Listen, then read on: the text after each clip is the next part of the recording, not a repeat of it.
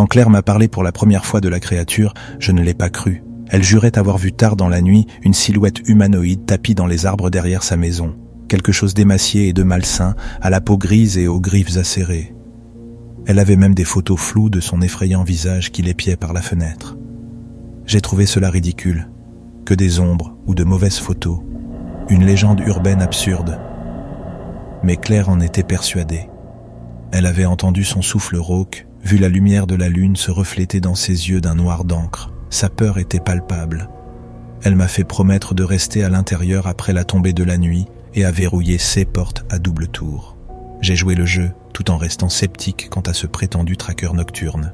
Pourtant, au fil des semaines suivantes, mon scepticisme s'est érodé. Des animaux en ville ont commencé à apparaître mutilés et vidés de leur sang.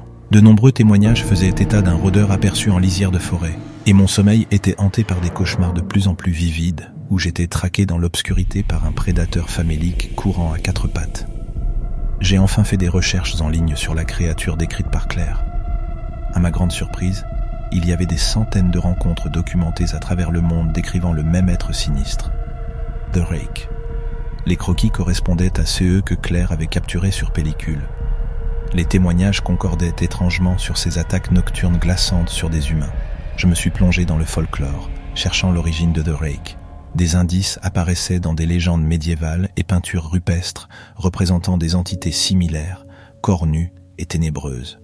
Certains théorisaient qu'il s'agissait d'une entité démoniaque surgie dans notre monde il y a des ères, traquant l'humanité depuis ses débuts. Un mal éternel et parasite, se nourrissant de peur et de chair fraîche. Claire a disparu à présent, pas de trace hormis sa maison sans dessus-dessous et une traînée de sang vers le bois. À la nuit tombée, je me barricade chez moi, mais je l'entends rôder dehors. Cette respiration rythmique, le raclement de griffes sur la brique. Il est patient, il m'a déjà marqué et il ne s'arrêtera pas tant que je ne serai pas moi aussi déchiqueté dans son étreinte maudite. De Rake n'est pas une simple légende, c'est un prédateur suprême, et nous sommes ses proies.